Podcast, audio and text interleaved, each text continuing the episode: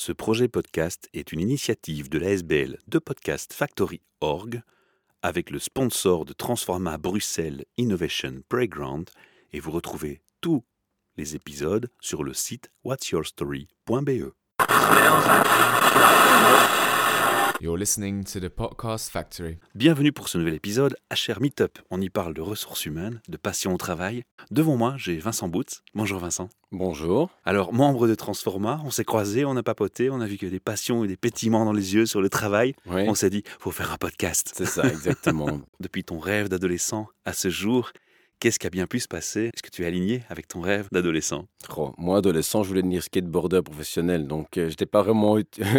Ça deviendra peut-être un métier un jour. non, j'ai pas vraiment ça pour le moment, mais euh, sérieusement, moi, gamin, j'étais vraiment pas occupé avec ça. Moi, j'étais plutôt m'amuser, Profiter de la vie. profiter de la vie. C'est un peu mon parcours. Mais par contre, à côté de ça, je voulais aider les gens. Donc là, mission accomplie, on va dire. Et quand je compare ça aussi aux jeunes maintenant, et récemment encore, j'étais avec une jeune fille qui était venue à la maison avec ses parents, et elle me disait, moi, euh, plus tard, je veux combattre l'injustice. À 12 ans, je- moi, je veux devenir juge. J'ai là, wow, moi, je n'étais pas du tout comme ça. Quoi. Moi, je, vraiment, j'étais, je veux devenir euh, chanteur dans un groupe de rock euh, ou bien skateboarder professionnel, donc j'avais pas du tout cette vision-là. C'est inspirant, ça veut dire que la nouvelle génération a des valeurs plus fortes? Je ne sais pas, ou bien c'était un individu comme ça, une exception. Mais là, je pense que de manière générale, les jeunes maintenant sont un peu plus euh, focalisés vers où est-ce qu'ils vont. Moi, en l'occurrence, c'était pas du tout le cas. Pour répondre à ta question, ouais, je suis bien en phase, pas tout à fait euh, dans mon projet de devenir skateboarder professionnel, malheureusement. Mais aider les gens, ça, oui. Tu as fait quoi comme orientation d'études? J'ai fait toutes mes études en néerlandais. Les circonstances ont fait en sorte que j'ai quand même fait un certain parcours. J'étais plus euh, focalisé pour m'amuser. Et puis après, euh, il y a eu un déclic. Je suis arrivé dans le technique à un moment. Je faisais des études de commerce, là. Et là, j'ai réalisé qu'il fallait faire quelque chose. Quoi. Il fallait quand même avoir un bout de papier pour prouver au monde qu'on savait quand même assimiler la matière. Et là, j'ai eu- rencontré ma femme aussi à ce moment-là. Et ça fait quand même un déclic. C'est toujours ma femme. Donc ça fait maintenant 15 ans qu'on est ensemble. On a deux jeunes enfants, Stella et James.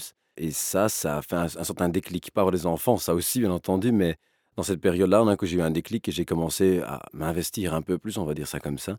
Et pour finir, j'ai fait un bachelor en marketing. Et puis après, j'ai fait sciences commerciales aussi, un master. Alors tu as travaillé dans ce domaine, forcément, tu as acquis de l'expérience. On était sollicité dans nos études de master par le Big Four. J'ai eu des entretiens, j'ai regardé, mais pour finir, je voulais pas faire ça. Moi, je voulais, même si je viens d'une famille d'entrepreneurs, d'indépendants, je voulais quand même euh, climb the corporate ladder. Je voulais faire quelque chose dans les grandes sphères, les grandes sociétés. C'est ce que j'ai fait. J'ai travaillé dans le groupe Lagardère. Mentalité corporate. mentalité corporate, groupe français, plutôt hiérarchique. C'était très bien, je me suis très bien amusé. J'ai eu certains mentors aussi que j'apprécie encore toujours. On peut le citer? J'ai travaillé avec Tom Batten qui fait du coaching sur LinkedIn, Connu. connu, voilà. Après, il y a aussi euh, Guillaume Bescar qui m'a aussi donné pas mal de chance en tant que jeune diplômé. Et après, je suis venu comme ça à un moment ben, responsable de quand même une grosse partie de tout ce qui était achat et marketing chez le groupe Pré-Shop Relais, les magasins de proximité, et qui est devenu le groupe de la Poste après par la suite, UBWay. Et là, j'avais quand même pas mal de responsabilités. Ça a été assez vite et je me suis bien amusé, surtout tout ce qui était commercial, aussi côté achat et marketing.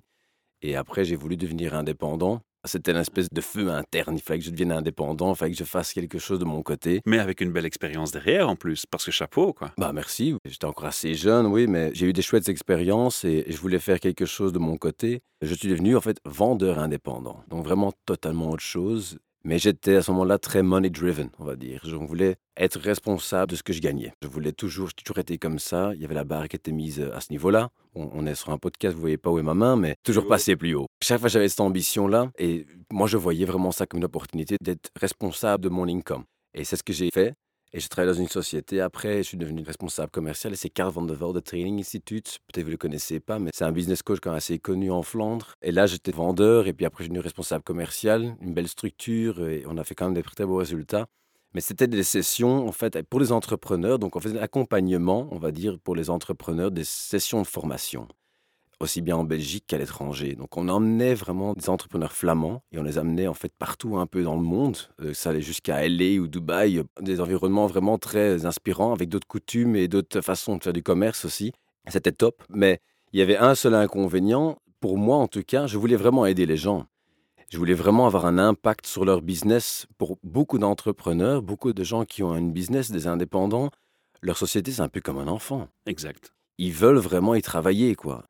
Avoir un impact vraiment sur leur business, c'était comme euh, bah, sauver leur gosse quasiment. hein, on va dire ça comme ça. Bon, J'exagère un peu, mais c'est un peu ça. Comme on donnait des sessions, on va dire, qui étaient plein air, où on, vraiment on faisait du teaching, mais qui était de la matière qui était applicable sur toutes les différentes industries, tous les différents entrepreneurs qui étaient là.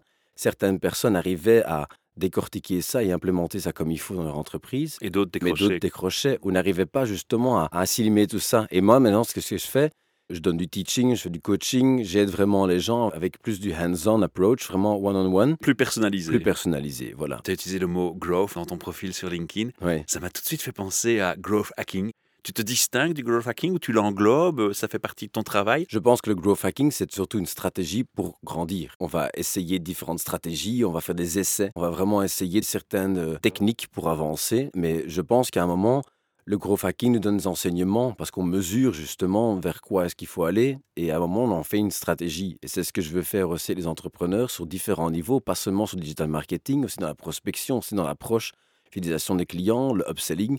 On va vraiment regarder on a un certain but et on commence toujours comme ça. Il faut d'abord mettre un but. Pour prendre un exemple, pour tous les auditeurs ou toi qui ont fait un sport où il y a des buts, on peut d'abord s'amuser sans but. Tu vas sur un terrain avec un ballon de foot, tu t'amuses, euh, tu joues avec tes potes, mais tu mets deux buts et en un coup, le jeu change. En un coup, ça devient une compétition. On peut gagner. Tu vois Et c'est ce que je fais toujours. D'abord, les entrepreneurs, on va d'abord mettre un but, voir vers où on va beaucoup de gens, beaucoup d'entrepreneurs sont juste un peu en train de jouer. Je dis ça comme ça. Ils sont occupés, mais sont pas vraiment en train de visualiser le but et essayer de marquer. Tu vois Et la seconde phase, en fait, là-dedans, c'est de pas seulement mettre des buts, mais c'est aussi regarder qu'est-ce qu'est le marquoir.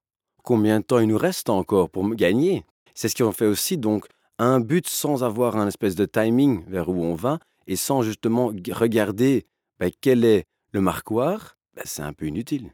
Donc c'est ce que je fais toujours. J'ai une approche aussi très chiffrée de vers où on avance. Moi, je veux vraiment avoir un impact sur la vie des gens, mais aussi que les gens peuvent regarder, voilà, j'ai investi autant en Vincent, ça c'est le return que j'ai eu, et c'est justement en regardant aussi le marquoir et en C'est regardant on pragmatique. va. Pragmatique, ouais, tout à fait. Tu as donné un nom à ton activité quand tu t'es lancé? Oui, donc moi c'est Vincent Bout, c'est B-O-E-D-T, et les gens savent jamais comment il faut écrire. C'est juste Vincent B, comme mon site www.vincentb.be. Parce que je mettais Vincent Bout, les gens n'allaient jamais le retenir. Et Vincent B, voilà, c'est un peu la marque. On a parlé d'un switch qui s'est fait, mais il y avait d'autres constats que tu as fait qui t'ont poussé aussi vers la porte de l'indépendant? Ou c'est juste la fibre? Il y a côté ma fibre, hein, je voulais avoir un impact un peu plus personnel aussi là-dedans. Je donnais des formations, mais c'était pas vraiment mon focus. Moi, j'étais plus responsable commercial, on va dire, donc la stratégie marketing, la stratégie vente aussi, la formation des personnes qui travaillaient avec moi. Donc, il y avait quand même 12 vendeurs indépendants aussi qui étaient sur toute la Flandre. Donc, j'étais dans une société de formation responsable de donner des formations à l'équipe de vente. Donc, c'était quand même quelque chose d'assez pointilleux et quand même assez poussé. On a une idée, le sales coaching que je donnais chaque semaine aux vendeurs, c'était le lundi à 4 heures jusqu'à 8 heures du soir, tous les lundis. Je travaillais énormément là-dessus pour donner vraiment du value aux gens. Et ce que je voulais surtout, c'est que c'était surtout ça le constat, c'était qu'il y avait pas mal d'entrepreneurs qui trouvaient ça top, mais qui avaient juste trop de boulot et qui n'avaient pas la possibilité de pouvoir se détacher de l'opérationnel. La tête dans le guidon et on ne veut pas se détacher. Et ils veulent bien, mais a un certain moment où il n'y a pas la possibilité, ni financièrement, ils ne savent pas justement se distancier de leur opérationnel. Et là, c'est dommage alors pour l'investissement qu'ils ont fait. Et mon approche qui est un peu plus au compte-goutte, tu vois, qui est un peu plus facile à digérer, on va dire, parce que c'est des sessions qui sont sur six mois ou sur 12 mois. On a le temps de fractionner tout ça. Ils ont le temps aussi d'implémenter. Ils ont le temps de poser des questions. Ils ont le temps de checker. On a le temps d'évaluer. Et on peut justement avoir un impact qui est plus à long terme. C'était aussi un besoin pour moi d'amener un business model où je savais qu'il y avait vraiment une possibilité pour moi de développer une activité, mais aussi pour les indépendants de pouvoir vraiment grandir avec cette approche-là. Tu as vraiment eu avant tout un besoin de partager tes connaissances, d'accompagner, de coacher. Et là, on tombe sur le mot coach parce que c'est comme ça que tu te définis, tu es un coach. Oui, même si... euh, Même si c'est un mot galvaudé qu'il y en a voilà, beaucoup trop. il y a des coachs pour tout maintenant. Ouais. Et pour tous les gens qui sont coachs, je vous respecte tout autant, mais il y a un plus de coach pour le moment qu'il y a de pavés à Bruxelles. Donc je pense qu'il faut un peu prendre ça euh, pas trop à la légère. Moi, je veux pas seulement m'appeler coach, ou pas qu'on me nomme seulement coach, c'est entre les deux, c'est entre la consultance et le coaching. Parce que ce que les coachs ont tendance à faire, c'est de dire ce qu'il faut faire sans vraiment leur donner les clés, sans vraiment donner aussi la possibilité et aussi les outils. Moi, je préfère dire aux gens, voilà, on va faire ça et ça et ça. Et voilà, ça c'est là comment on va le faire. Et ça c'est le tout doux pour le mois prochain. Tu vas implémenter ces choses-là et on se revoit le mois prochain. On va voir jusqu'où tu as réussi à implémenter ce qu'on a discuté ensemble et quels ont été les problèmes ou les nœuds que tu as eus que tu n'as pas réussi à résoudre. Alors là, on rentre dans le point important qui est le comment, puisque tu parles du comment du coach classique qui va faire appel à des boîtes à outils comme la PNL, la programmation neurolinguistique, ou des techniques de coaching spécifiques bien dédicacées avec parfois des formations et des certifications de coach. Quels sont tes outils à toi alors? Moi, je ne suis pas certifié coach. Mais quels sont tes outils du coup? Comment est-ce que tu travailles? Par rapport à quoi? Les outils que j'utilise, en fait, ça peut avoir différents niveaux. On part d'abord du problème que l'entrepreneur ou que l'indépendant a quel est ton bottleneck Où est-ce que tu as un problème? Où est-ce que tu as une espèce de gap ou une espèce d'effet goulot comme ça, un rétrécissement dans ta structure où tu te dis voilà, ça devient plus vraiment confortable, il faut que je fasse quelque chose. On va commencer vraiment par ce problème. Et avant de pouvoir grandir, avant de pouvoir avancer en fait dans la structure dans l'expansion de la société, il faut d'abord en fait défaire ce nœud, trouver une solution là-dessus. Donc d'abord on va commencer par ça. Et hum, la plupart des problèmes que les indépendants ont actuellement, c'est un problème de cash flow, un problème d'attirer les bons clients ou les clients qui payent à temps. Troisièmement, c'est un, ils ont trop peu de temps libre. Il n'y a pas de work-life balance, ça n'existe pas. C'est du work-life integration. Ils ont une responsabilité par rapport à leur euh, clientèle, mais surtout le niveau responsabilité. Ils veulent amener de la qualité, mais ils ont aussi une responsabilité par rapport à toutes les personnes qui travaillent pour eux. Et, ça, c'est quand même quelque chose qu'il faut bien réaliser en tant qu'indépendant. Quand tu travailles du personnel, tu as la responsabilité aussi que ces gens-là peuvent continuer à pouvoir vivre. Donc ça aussi, le troisième est très important. C'est aussi cette structure et pouvoir faire en sorte que ça puisse grandir. Quatrièmement, c'est HR. Garder déjà le talent, premièrement, et aussi trouver du talent, trouver des gens qui veulent travailler avec toi, qui veulent la bonne ressource pour la, bonne compétence, pour la bonne demande. Ça, c'est les choses que je vois le plus souvent, c'est ces problèmes-là. Et je vais les accompagner pour premièrement trouver une solution là-dessus.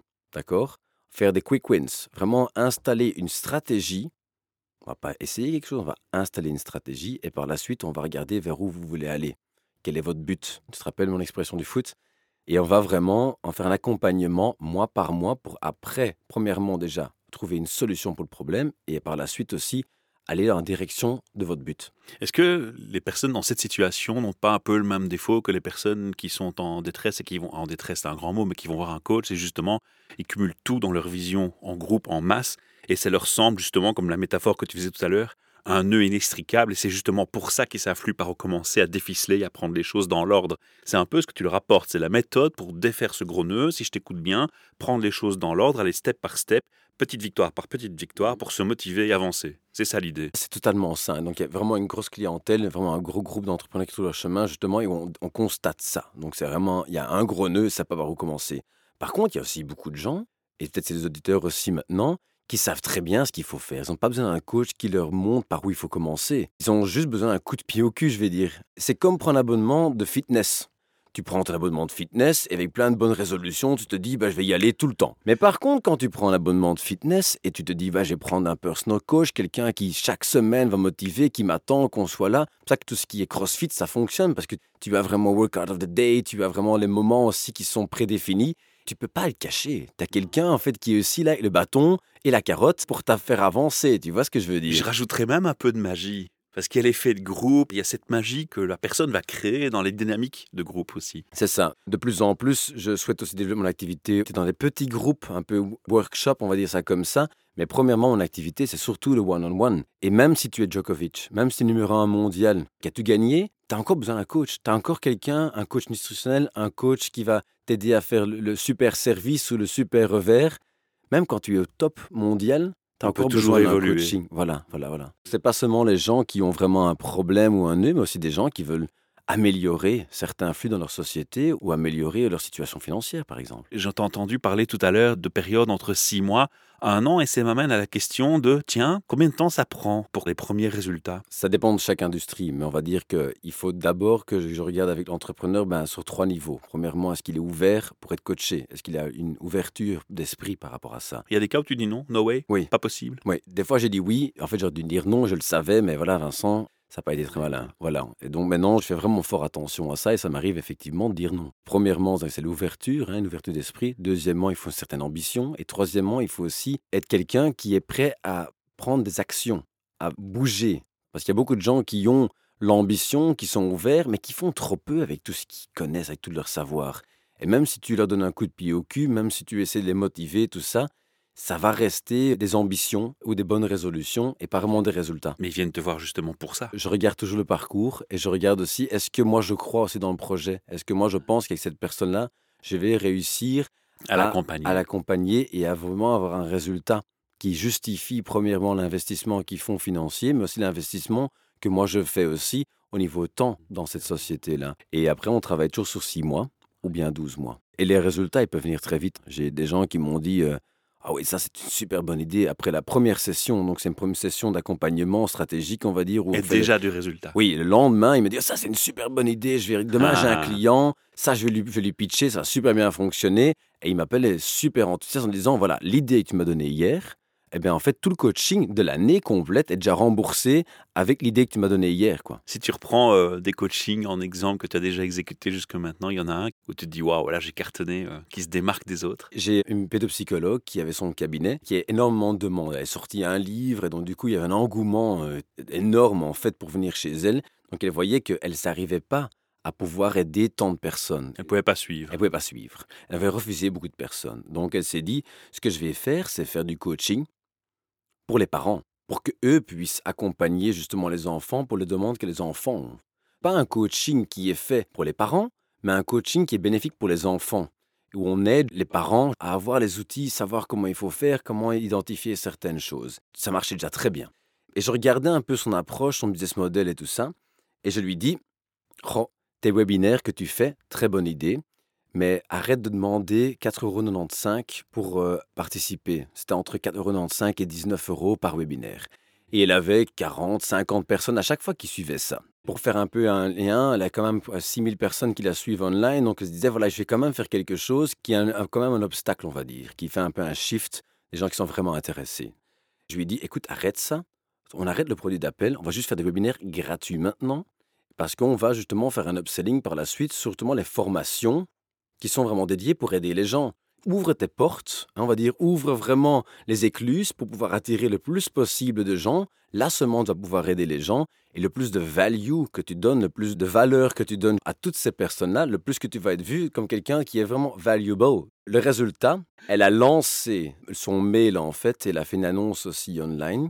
En une journée, elle a eu 200 personnes qui sont inscrites sur son webinaire. Et elle a fait continuer donc le trajet en fait qu'on avait mis en place au niveau du marketing digital pour attirer des gens pour son webinaire. Et si je ne me trompe pas, lundi, je viens de recevoir un mail. Lundi, elle a 800 personnes qui sont inscrites sur son webinaire. Donc ça, c'est une belle histoire. À fond. Ah ouais, clairement, ça, ça donne envie de partager de, de participer.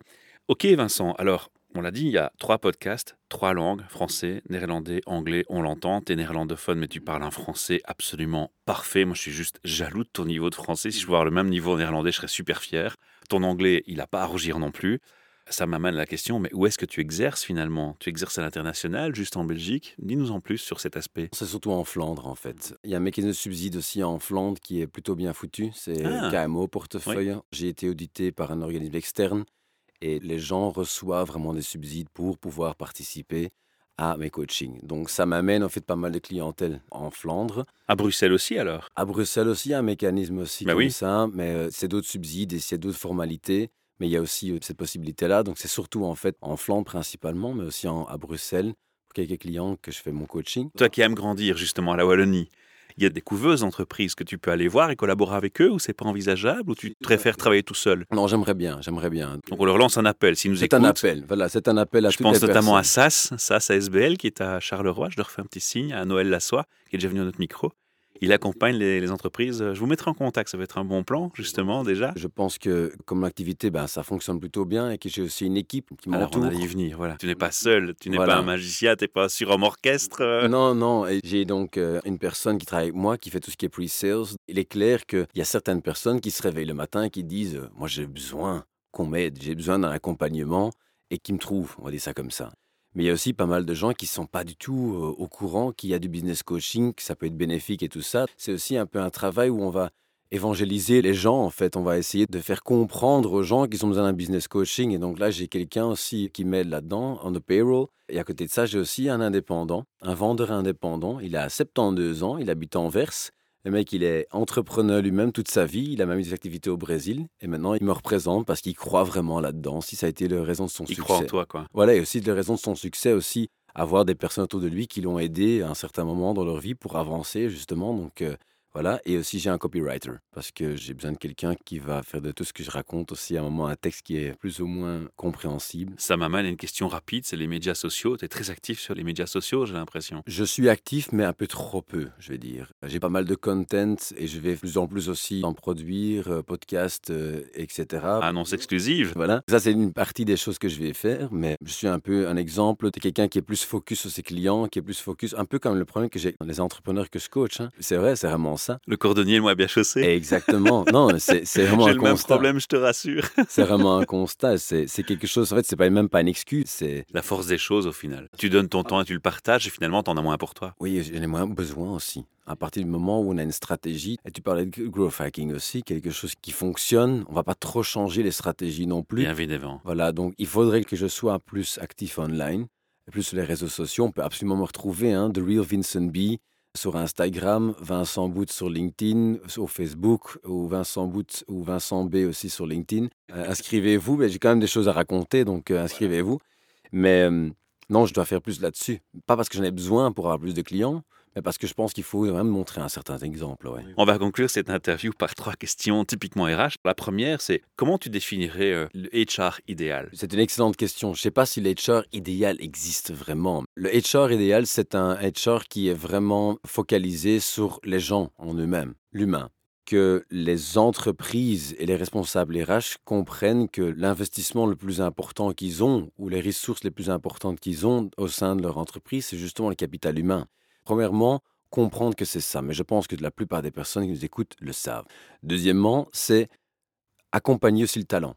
Regarder, être vigilant, quel est le talent et quelle est la situation de tout un chacun. Voir aussi que la stratégie au niveau des ressources humaines soit pas one size fits all, un peu générique, mais aussi sur base de chacun des personnes au sein de l'entreprise et qu'on est aussi à l'écoute de voir qu'est-ce que les gens ont besoin pour justement être heureux, que ce soit au niveau personnel, que ce soit au niveau de leur ambition aussi. Donc je pense que ça c'est quelque chose d'important. Du coup, je me dis, tiens, il y a beaucoup de sociétés, on, on retrouve les, les managers, le HR, qui essayent de absolument changer certains défauts chez les gens. Et je me suis toujours dit, mais pourquoi est-ce qu'on ne prend pas ces défauts pour les mettre au bon endroit, pour que ce soit utile au final? Parce qu'un défaut dans un secteur peut être un très gros avantage dans d'autres secteurs. Ça rejoint ce que tu dis, ce que tu penses? J'irai encore plus loin que ça, moi. Je pense que c'est... Là, on va ouvrir un débat. Là, euh, vraiment, si vous avez envie de réagir, il faut Il vraiment... faut me suivre. réagir, Il faut il réagir. faut commenter. faut commenter. Pour moi, c'est c'est exactement le problème qu'on a dans l'éducation en Belgique. On regarde seulement quelles sont les lacunes. Si à un moment tu es pété, comme on dit, en maths par exemple, mais par contre tu es excessivement bon en sport ou en, par exemple en langue, qu'est-ce qu'on va te dire? On va dire, hé, t'es top en sport, t'es top en langue, voilà, ici pendant tes vacances, voilà des valeurs en plus que tu peux faire, voilà des syllabus en plus que tu peux faire pour justement progresser dans les choses où tu es fort. Non, non, non, on va te donner des examens de passage, on va te donner des exercices à faire pour justement combler ces lacunes. Au lieu de justement se focaliser sur les Sur talents, forces. sur les forces. Bon, on se rejoint, c'est bien, je pense. Donc voilà, je pense que si une entreprise comprend ça, Elle a tout gagné. et que les dirigeants aussi de notre pays et les gens qui sont responsables aussi de tout ce qui est éducation comprennent aussi qu'il faut vraiment plus se focaliser sur les forces des gens, au lieu de combler les lacunes, je pense qu'on va vraiment avancer. Je pense que ça aussi, c'est un bon HR. Après, pour revenir sur ta question, bon HR, je pense que aussi les, les derniers deux points, c'est donner la confiance aux gens. Avoir confiance. C'est lié. Avoir confiance aux gens. Avoir confiance que les gens vont faire toujours de leur mieux et qu'ils ont besoin d'avoir une certaine liberté aussi. Donc c'est le quatrième point. Self-leadership. Voilà. Et pas de micromanagement.